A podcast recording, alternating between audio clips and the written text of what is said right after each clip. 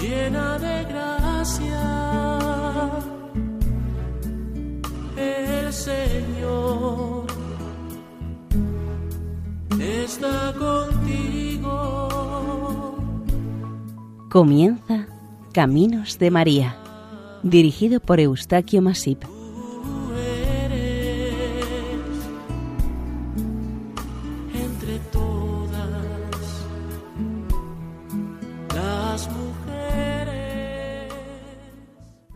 Sean bienvenidos a Caminos de María, un programa realizado por el equipo de Radio María Nuestra Señora del Lledó de Castellón. Les ofrecemos hoy el capítulo dedicado a Nuestra Señora del Roble, como venerada y patrona de Cenicientos en Madrid y Sorzano en La Rioja.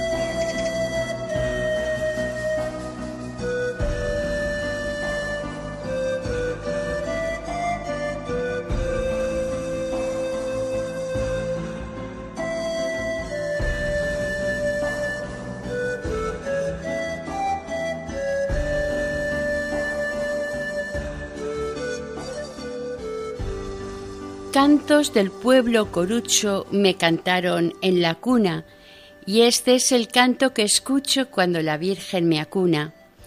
Cánticos de mis mayores a su Virgen le cantaron cuando la llevaron flores o al Hijo procesionaron. Y en el año de la peste nos habla una tradición que hubo una visión celesteante, el Hijo en oración, y las llagas purulentas prontamente se alejaron y las gentes cenicientas la vida reanudaron. De un cántico popular de Cenicientos. Como inicio de esta segunda parte de los programas dedicados a la Virgen del Roble, relataremos en primer lugar una hipotética historia fruto de una motivada personal y sincera reflexión sobre lo que podría haber sido una aparición o hallazgo de una imagen de la Virgen María por un campesino, unos pastores, unos niños o cualquier otra persona. Es su autor el dominico Fray Julián de Cos. En el relato va su mensaje.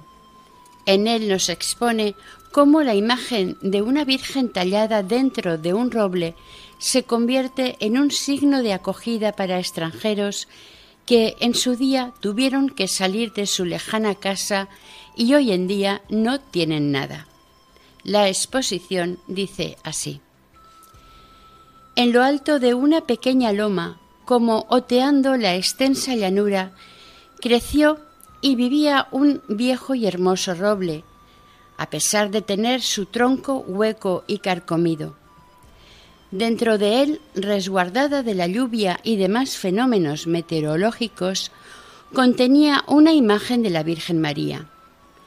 A pocos kilómetros del roble, bajando por la ribera del río que de sus aguas regaban el feraz valle, existía un pueblo habitado por gentes dedicadas al campo, campesinos y pastores dedicados a sus trabajos propios de sus huertas y ganados.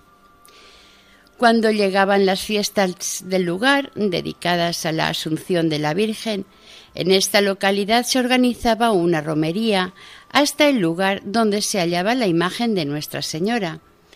En medio de la pradera y junto al roble se celebraba la Eucaristía y, finalizada esta, todos los asistentes se reunían en una fraternal comida en la que compartían todo lo que cada uno aportaba a la fiesta romera. Pasados los años, cuenta una antigua leyenda, llegaron unos monjes para evangelizar a los habitantes de aquella región y los religiosos observaron el culto pagano que los lugareños rendían al roble. Por este motivo los monjes quisieron cortarlo y en su lugar construir una ermita, pero no esperaban la firme oposición y protesta que manifestaron los habitantes del pueblo. Viendo las consecuencias que podían acontecer, los monjes recurrieron al señor de aquel territorio para que enviase a sus soldados con el fin de resolver el asunto. Los soldados, siguiendo las órdenes dadas por sus superiores, se dispusieron a cortar el viejo roble. Y en ese preciso momento un imponente rayo cayó sobre el árbol y todos huyeron despavoridos. Algunos de ellos reflexionaron sobre lo ocurrido y entendieron que el propio Dios se oponía a que talasen el viejo roble. Los monjes, viendo como sobrenatural este incidente, desistieron en cortar el majestuoso roble y prefirieron colocar una imagen de la Virgen en el hueco que el rayo formó en el tronco. La propuesta agradó a los lugareños. Con esto se dio inicio a su evangelización. La simple y ancestral romería pagana al roble se convirtió en poco tiempo en una importante manifestación romera, origen de la actual romería de la Asunción de Nuestra Señora, un sincero y filial agradecimiento a la Virgen por los favores y beneficios que, por su intercesión ante el Padre, recibían sus pobladores. El viejo roble fue testigo de cómo miles de fieles pasaron ante la imagen de la Virgen a rezarle, venerarla, agradecerle o pedirle por las cosechas, por la tranquilidad y, como no, por la salud de algún ser querido, si fuese menester. Mujeres y hombres acudían devotamente a rezar a la Virgen, por el marido que había ido a la guerra, por los hijos y demás parientes en sus males, o para que el tiempo fuese favorable para los campos, los cultivos y los animales domésticos.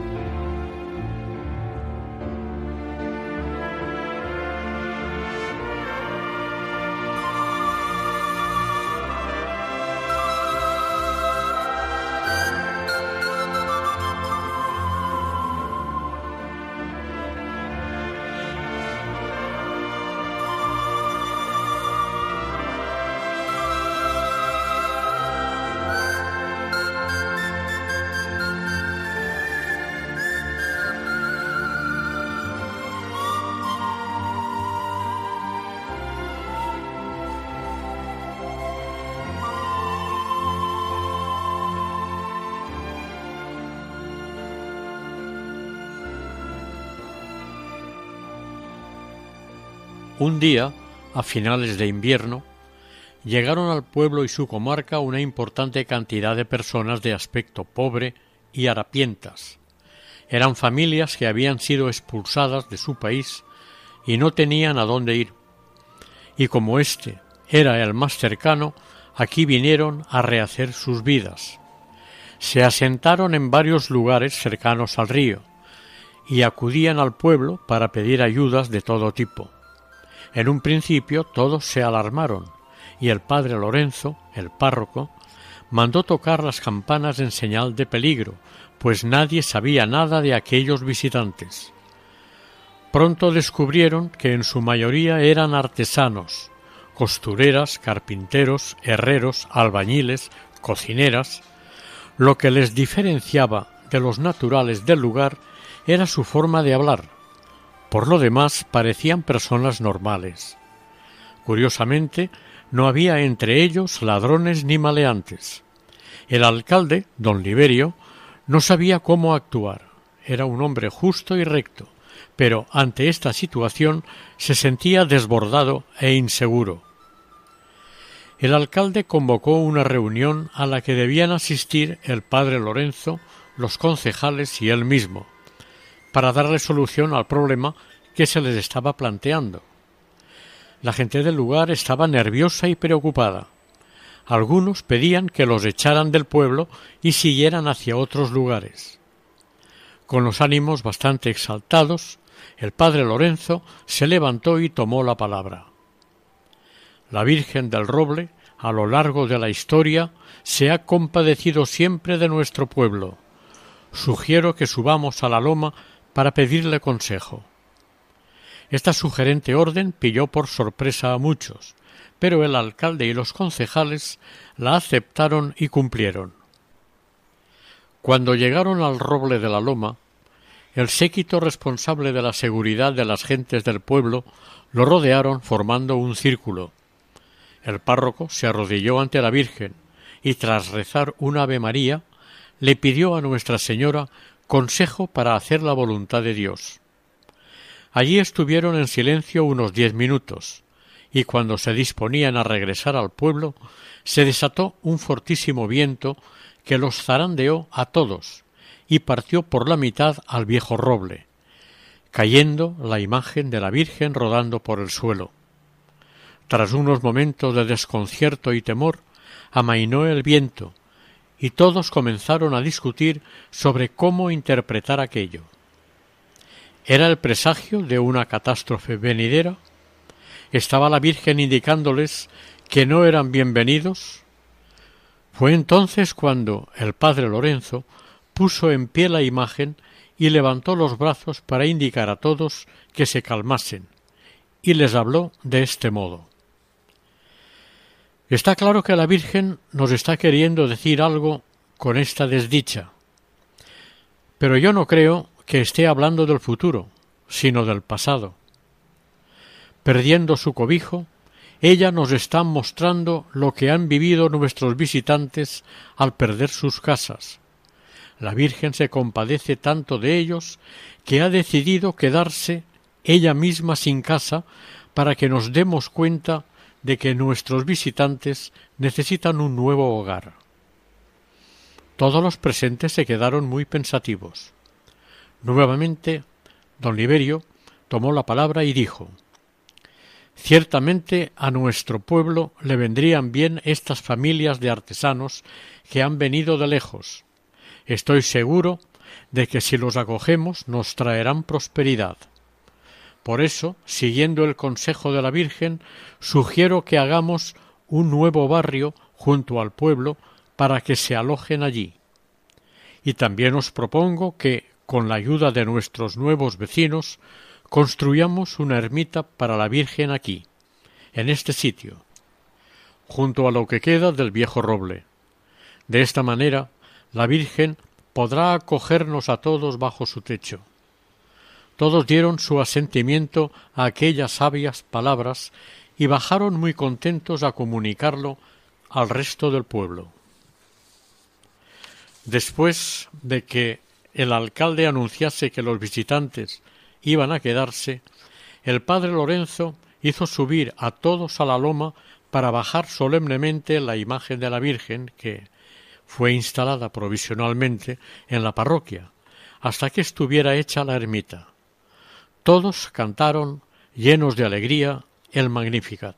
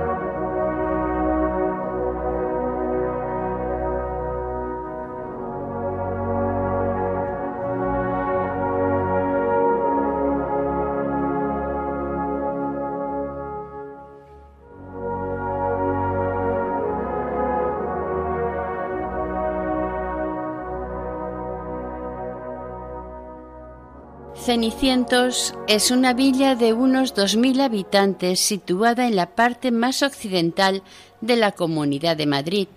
Dista de la capital unos 80 kilómetros. Limita su término municipal con las provincias de Toledo y Ávila. Sus espacios naturales de mayor interés son la Peña de Cenicientos y la dehesa del Encinar de la Parra, en el arroyo de la huerta existe un pequeño pantano conocido como la alberca.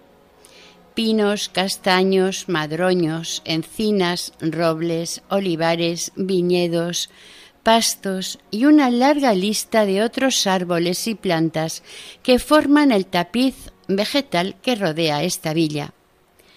La bodega, la piedra escrita, un monolito romano de los siglos II o III, el embalse, la parroquia del protomártir San Esteban, la ermita de la Virgen del Roble y la fiesta de las doncellas, todas estas ofertas forman en conjunto los ejes de mayor realce como atractivo turístico o, a lo mejor, de despertar curiosidad por alguno de estos elementos. El nombre de Cenicientos divide opiniones. Para unos es consecuencia del color grisáceo o ceniciento de sus tierras de origen granítico. Para otros se debe su origen a tiempos de reconquista, cuando esta localidad cambió su nombre de San Esteban de la Encina por el de Cenicientos.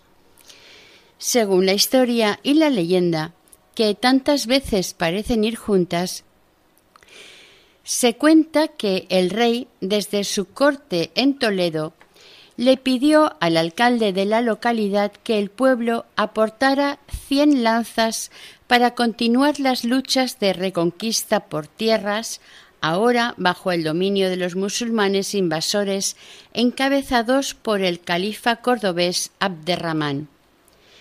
El alcalde, ante esta petición, le respondió generosamente al monarca con una enrevesada frase. Con cien y cientos puede contar su majestad. Es decir, no solamente cien lanzas, sino muchas más, y cientos de hombres para llevarlas y atacar y defenderse del invasor. Y es por esta frase el creer el motivo del nombre que se le dio a esta villa, Cenicientos. Cuando estalló la batalla entre moros y cristianos, muchos vecinos huyeron del pueblo, pero antes escondieron en el tronco hueco de un roble la imagen de la Virgen del Prado, regalada desde hacía poco por los habitantes de la importante ciudad de Talavera de la Reina. Se cuenta que la taparon con hojas secas dejándola muy apañadita. Al cabo de un tiempo, terminadas las largas luchas, la gente volvió al pueblo, pero nadie se acordaba en dónde habían escondido la imagen hasta que unos pastorcillos que estaban recogiendo leña hurgaron en el tronco de un roble y encontraron la imagen de la Virgen tal como la escondieron sus antepasados años atrás. Y desde ese momento ya le dieron el nombre de la Virgen del Roble. Este cambio de nombre a la imagen de la Virgen seguro que a ella no le importó, porque la Virgen del Prado y la Virgen del Roble son la misma persona, la Virgen María, la Madre de Dios. Algunos historiadores vinculan el origen de esta villa a la piedra escrita, por cuanto hubo en los primeros siglos de la era cristiana, aún bajo el dominio romano, un templo dedicado a la diosa Diana. Otros estudiosos consideran que su fundación fue en tiempos de los visigodos. El caso es que realmente la teoría más aceptada y válida se inclina por los tiempos de la Reconquista. A partir del siglo XV, esta localidad madrileña cayó bajo el dominio de don Álvaro de Luna, al igual que otras muchas localidades de esta zona castellana. Hasta 1833 no se integró esta villa en la provincia de Madrid. Pocos años más tarde, Cenicientos adquirió un cierto prestigio en la zona por sus vinos, aceite, embutidos y harina. Sus habitantes reciben el gentilicio de coruchos. Otra versión de la aparición de la Virgen nos cuenta que la imagen apareció cubierta de hojas en el tronco hueco de un roble, y los coruchos, tras descubrirla, la trasladaron a la iglesia parroquial. A la mañana siguiente, al ir a visitarla a la iglesia, vieron que la imagen había desaparecido. Algunos intuyeron que podría haberse ido al mismo lugar que la encontraron, y es lo que hicieron. Al llegar al roble vieron que ella estaba allí. Los vecinos planearon trasladarla de nuevo a la parroquia, pero Nuestra Señora manifestó su deseo de ser venerada en este lugar. Los devotos fieles de Cenicientos le construyeron finalmente una ermita para venerar a Nuestra Señora del Roble. A finales del siglo XV se construyó una ermita de estilo gótico dedicada a esta advocación, pero a lo largo de los años y sus conflictos ha sufrido varias modificaciones y reconstrucciones. La iglesia parroquial dedicada a San Esteban es una obra de finales del siglo XV y principios del XVI. La actual ermita se edificó en el año 1952. En el camino de acceso a la ermita encontramos un vía crucis. Al fondo se observa la ermita, con su pórtico de cubierta de teja y sostenido por cuatro columnas, y los tres vanos o puertas para entrar a la iglesia. El frontón está culminado por una espadaña con dos arcos de medio punto para las campanas y unas bolas herrerianas en dos niveles rematan y decoran la sencilla fachada. En lo alto de la espadaña, en un nido de cigüeñas, éstas parecen estar vigilando a los visitantes que entran en el templo. En el jardín puede verse lápidas del antiguo cementerio del pueblo. Muchas están rotas y diseminadas por el suelo, en cambio otras se encuentran en buen estado de conservación. Aquí, en los jardines de la ermita, existe un árbol que destaca sobre todos los demás. Junto a la cepa de su tronco tiene una cruz. Este es el roble donde se apareció la Virgen. Una aparición que sigue siendo una incógnita porque tiene versiones muy diferentes. Pero sigue siendo el roble que recibió y entregó al pueblo a la Virgen del Roble. En el vecino Parque de la Reverencia se halla la cruz de hierro del siglo XII que se halló debajo de la iglesia.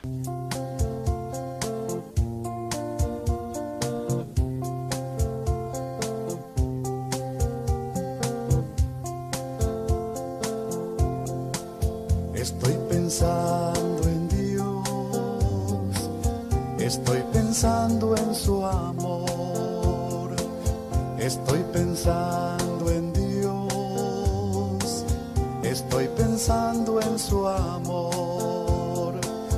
Olvida el hombre a su Señor y poco a poco se desvía, entre angustia y cobardía va perdiéndose el amor. Dios le habla como amigo, huye el hombre de su voz. Estoy pensando en Dios, estoy pensando en su amor, estoy pensando en Dios,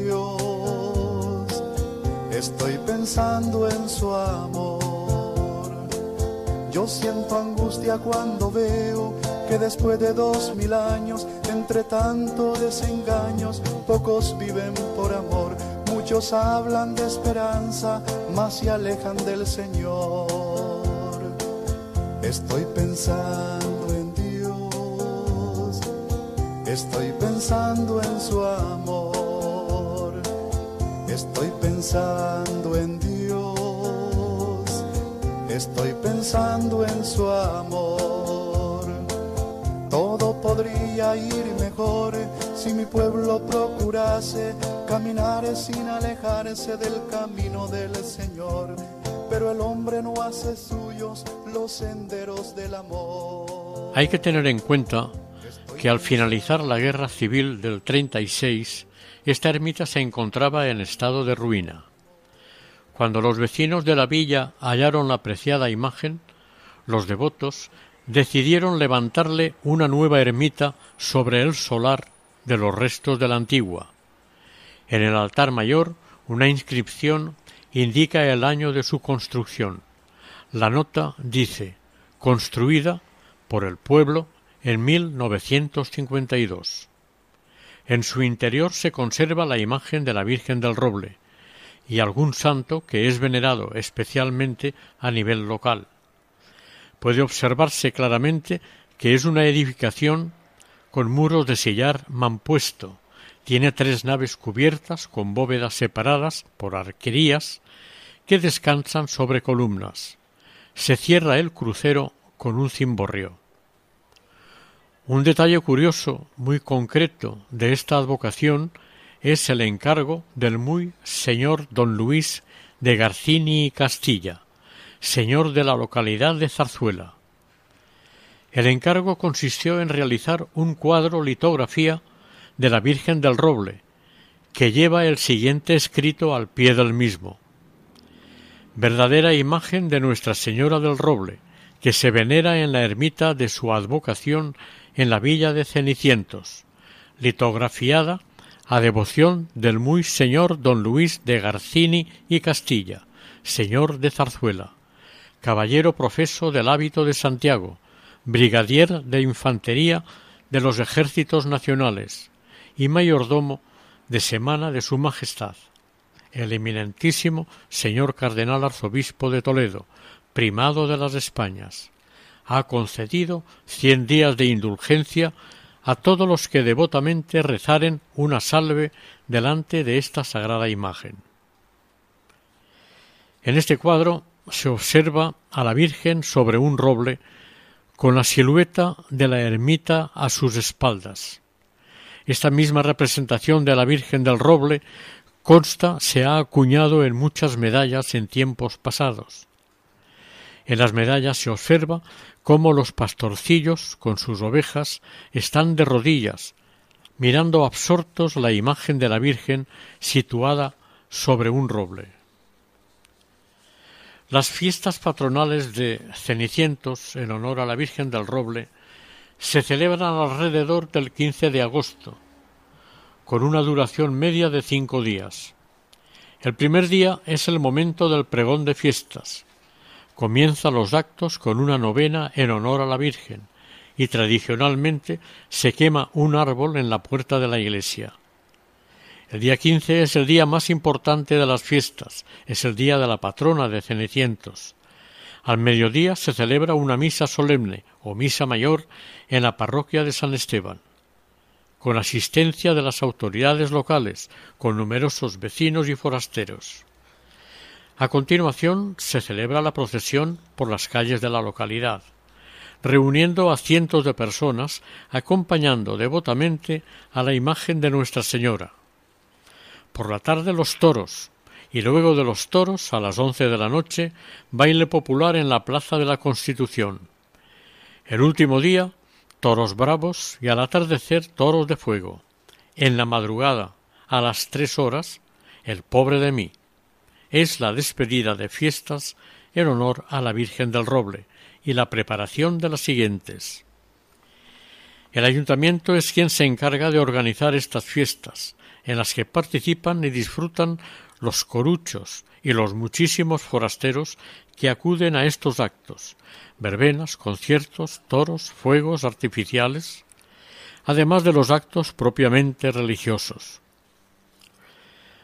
Otras fiestas a destacar de cariz religioso en Ceniciento son el Día de la Nava, romería tradicional, el domingo siguiente al de Resurrección, el 12 de septiembre, que se celebra la peregrinación a El Tiemblo en Ávila, en esta ocasión se visita a San Antonio de Padua, el primer fin de semana de octubre con la fiesta de la vendimia, el 26 de diciembre es la fiesta por el patrón de Cenicientos, San Esteban de la Encina, y esta fiesta se intercambia con la de San Isidro, que se celebra el 15 de mayo.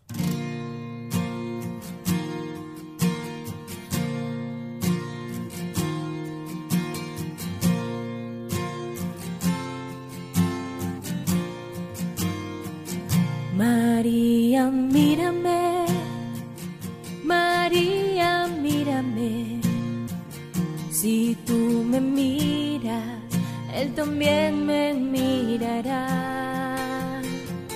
Madre mía, mírame, de la mano llévame, muy cerca de Él, que ahí me quiero quedar.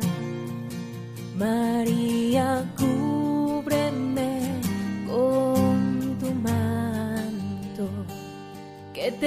miedo y no se reza, que por tus ojos misericordiosos tendré la fuerza, tendré la paz. María, mírame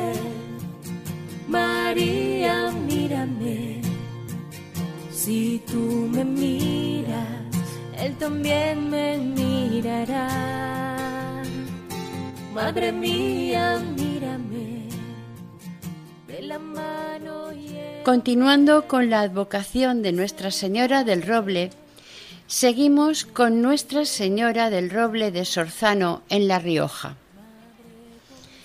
En la comunidad de La Rioja, a 17 kilómetros de su capital, Logroño, y en la orilla occidental del río Iregua, se halla la pequeña localidad de Sorzano de apenas 300 habitantes fue municipio independiente hasta el siglo XIII, pero el rey Enrique II de Castilla dio estos pueblos al conde de Aguilar. Pero desde el año 1632 un sorzaleño, un hijo de Sorzano, Juan Calvo Estefanía, consiguió una cédula real del rey Felipe IV por la que pasó a ser villa sin dependencia de otro municipio de su entorno. Nalda. Esto se consiguió a cambio de una importante suma económica aportada por don Juan Calvo. Los condes de Aguilar, señores de Cameros, mantuvieron el señorío de la villa hasta el 26 de agosto de 1837, momento que se aplicó en toda España la abolición de los señoríos y mayorazgos. Cerca de esta localidad se dirimieron dos importantes batallas entre cristianos y los sarracenos, la batalla de Clavijo y la de Albelda. Ambas batallas las ganaron los cristianos, y es por eso que en el escudo de Sorzano figuren las medias lunas invertidas hacia abajo. La palabra Sorzano hace referencia al lugar que rodea esta pequeña localidad rodeada de prados y fuentes. La primera información documentada de esta localidad aparece en el año 1060, pero se denominaba Sorizano, una aldea en un lugar con una fuente a ras del suelo, a manera de pozo, por lo que había de meter dentro del agua los cántaros y vasijas para coger el agua solamente para beber.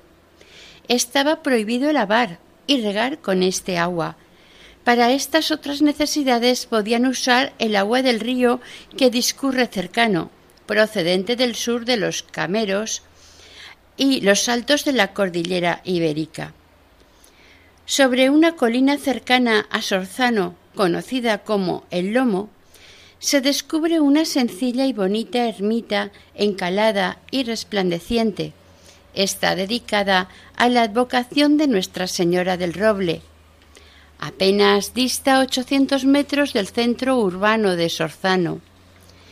Se llega hasta ella a través de un amplio y bien cuidado prado. Junto a la ermita pueden verse unas gradas en forma de anfiteatro en el que el tercer domingo de mayo se celebra una popular misa de campaña, una vez terminada la procesión de las cien doncellas.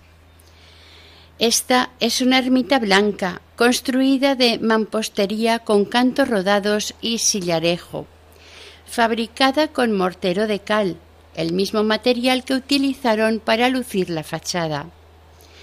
La pequeña iglesia tiene planta rectangular y consta de una sola nave. El pórtico está añadido a los pies de la iglesia hacia mediodía. Está cubierta con techumbre plana, reforzada con hormigón. Esta ermita es el resultado de un proceso de continuas reformas, mejoras y ampliaciones sobre la base de edificaciones anteriores como resultado de las pruebas arqueológicas realizadas en algunas partes del, e, edificio, se ha encontrado una necrópolis medieval datada entre los siglos XIII y XV. Quizás fuese parte de un templo anterior al actual. Aún así, la parte más antigua de esta ermita se sitúa en su cabecera y una parte de la nave. En algunas esquinas se observan contrafuertes acaso del siglo XVI. A este siglo pertenece la iglesia parroquial del pueblo. Está dedicada a San Martín de Tours. Es un templo renacentista reedificado sobre un antiguo monasterio. En 1639 se le añade la sacristía a la ermita en su lado oriental.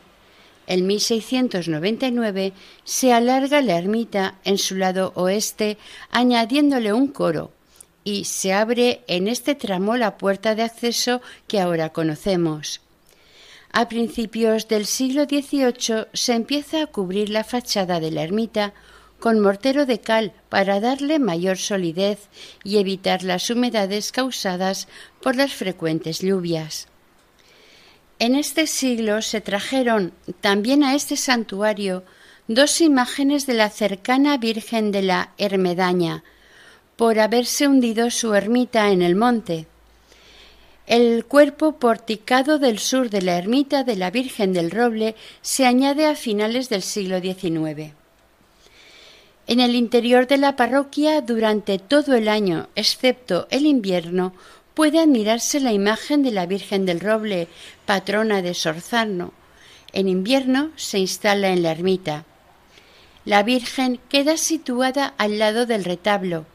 Esta imagen de la Virgen es una sustitución de otra anterior, muy deteriorada aquella por diversas causas. Es muy interesante el retablo mayor romanista de la parroquia de San Martín. Es de los pocos retablos en España de este estilo artístico que quedan. Aquí tienen un buen ejemplo de manierismo europeo del siglo XVII, imitando a pintores y escultores italianos. Naturalmente, el retablo está dedicado a San Martín, el santo patrono de Sorzarno, pero el conjunto de imágenes que contiene resulta interesante contemplarlo por su variedad, originalidad y ejecución. Curiosamente, en Navidad puede visitarse con preferencia su Belén mecánico, conocido entre los riojanos como el Belén de Sorzano, una bonita y navideña atracción para todas las edades. En este Belén con más de 600 figuritas de personajes en movimiento y juegos de luces y colores, se representa un amplio y bucólico territorio evocando al lejano Belén de Tierra Santa, con ciertos aspectos propios de Sorzano. Esta visita al Belén de Sorzano es libre y gratuita. Puede visitarse en cualquier época del año. El tercer domingo de mayo se celebra o rememora una tradición del tiempo de la ocupación musulmana de este país. Es el tributo de las cien doncellas. La leyenda y la historia nos han transmitido este relato que no deja indiferente a quien lo escucha.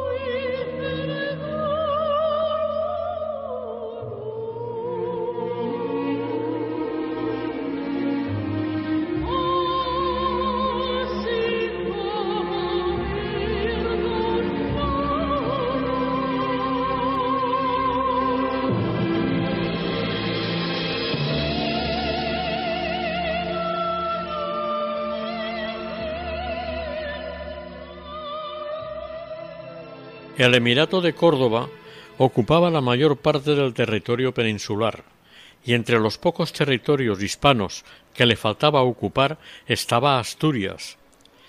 Pero en el año 783 al rey Silo le sucedió en el trono asturiano Mauregato, hijo natural de Alfonso I y de una mora llamada Sisalda. Aunque le correspondía a Alfonso II quien tuvo que refugiarse en tierras alavesas por ser su madre, doña Munia alavesa. El caso es que Mauregato, como pago por la ayuda recibida del emir cordobés para ocupar el trono asturiano, se vio obligado a tributarle al emir Abderramán I anualmente un grupo de cien doncellas vírgenes de su reino, a cambio de la paz cincuenta serían para nobles musulmanes y las otras cincuenta formarían parte del harén de la corte del emir. La primera referencia escrita de estos hechos está datada en 1230. De esta historia, historia leyenda, tomaron buena nota varios importantes escritores españoles para escribir obras tratando este tema. Para algunos historiadores, los causantes de este lamentable tributo fueron Alfonso II, Ramiro I e incluso el rey Aurelio. Pero quien se lleva la peor parte fue y es Mauregato. Cinco años más tarde, Mauregato fue asesinado por don Arias y don Obeco, en represalia por el tributo, y fue enterrado en Pravia, Asturias, y en su lápida se lee Ic yacet in Pravia qui pravus fuit. Aquí en Pravia yace quien fue depravado. El rey Alfonso II el Casto anuló el pago del tributo de las cien doncellas, aunque más tarde se volvieron las tornas de la intermitente lucha entre musulmanes y cristianos. Según el prestigioso historiador Sánchez Albornoz, dice Tuvo además demasiado que hacer Abderramán en sus estados para pensar en doblegar a Mauregato y en humillarle obligándole a entregar cien vírgenes cristianas.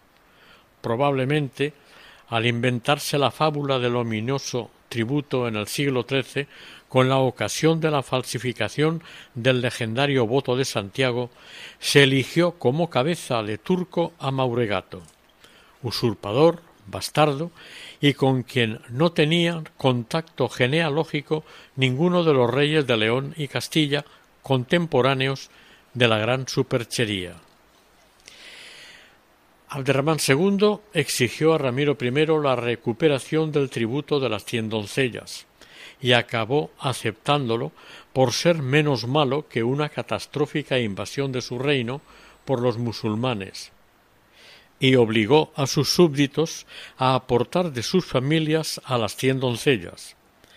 El cupo de doncellas de un pueblo de Valladolid disgustó sobradamente a sus familias, y cuando mandaron las siete doncellas asignadas, les cortaron la mano izquierda, en rebelión y protesta por el abuso que representaba para el pueblo. La fama de este gesto se hizo popular, y el emir al recibir las siete doncellas mutiladas, se indignó, la rechazó y exigió siete más. Ramiro I entendió el enfado de sus súbditos y vasallos y se negó a aportar más doncellas al emir. La lucha estaba iniciada. Los musulmanes volverían a recuperar su prestigio y se dirigieron hacia el norte para someter y obligar a los cristianos. El 23 de mayo del año 844 los dos ejércitos se encontraron en Clavijo, en el monte Lanturce, muy cerca de Sorzano, Albelda y Logroño. Ramiro I se encontraba en inferioridad de condiciones y temía verse derrotado ante los musulmanes, pero una noche, en sueños, se presentó ante Ramiro el apóstol Santiago, y le animó a no rendirse en el combate. Cuentan las leyendas que el apóstol se presentaba en la batalla a favor de los cristianos, y en el aire una gran cruz roja en forma de espada hizo que los musulmanes se asustaran y retiraran mientras los cristianos gritaban con todas sus fuerzas que Dios nos ayude y Santiago. La leyenda quedó recogida en el cronicón de las cosas sucedidas en España. En 1812, el voto de Santiago dejó de perdurar, cuando las Cortes de Cádiz abolieron este y otros privilegios del antiguo régimen. Santiago Apóstol es el patrono de España. Volviendo a Nuestra Señora del Roble en Sorzano, el tercer domingo de mayo, las doncellas del pueblo, vestidas de blanco y adornadas con ramos de acebo y flores, suben a la ermita del roble. Seguidamente, una vistosa y colorida procesión rememora la victoria de los cristianos dirigidos por el rey Ramiro I en la batalla de Clavijo sobre los invasores agarenos. Es esta una de las romerías más bellas y participadas que se pueden admirar en La Rioja. El traslado a la ermita de la Virgen del Roble de las imágenes de la Aparecida y de la Hermadaña permite que la asistencia a esta romería convoque a vecinos de Navarrete, Velilla, Entrena, Hornos, Alfaro, Cameros, Albelda la Blanca, Sorzano y otras, y cómo no, Logroño. Actualmente la ermita exige un mantenimiento para su perfecto uso y conservación. Por esto, el Ayuntamiento de Sorzano, en colaboración con la Cofradía de la Virgen del Roble, promocionó una serie de acciones para el mejoramiento material de la ermita y sus alrededores, con el fin de promocionar las tradiciones culturales de la comarca y dinamizar el turismo en la zona.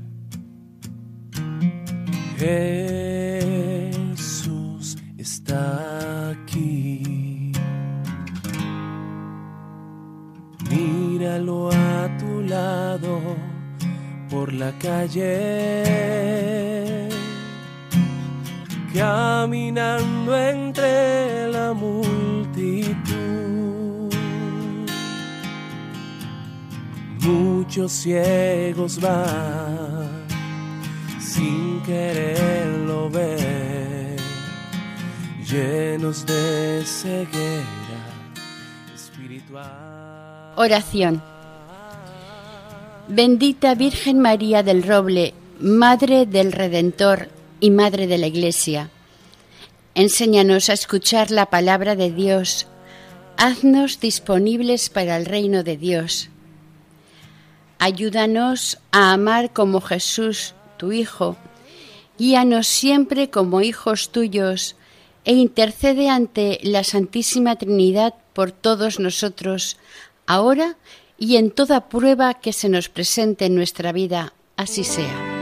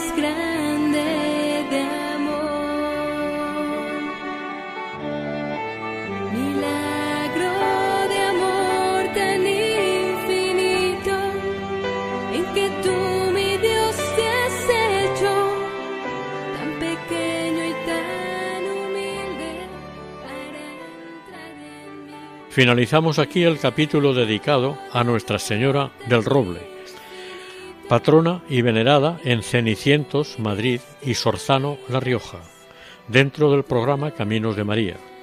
Si desean colaborar con nosotros, pueden hacerlo a través del siguiente correo electrónico caminosdemaria@radiomaria.es. El equipo de Radio María en Castellón, Nuestra Señora del Lledó, se despide deseando que el Señor y la Virgen les bendigan.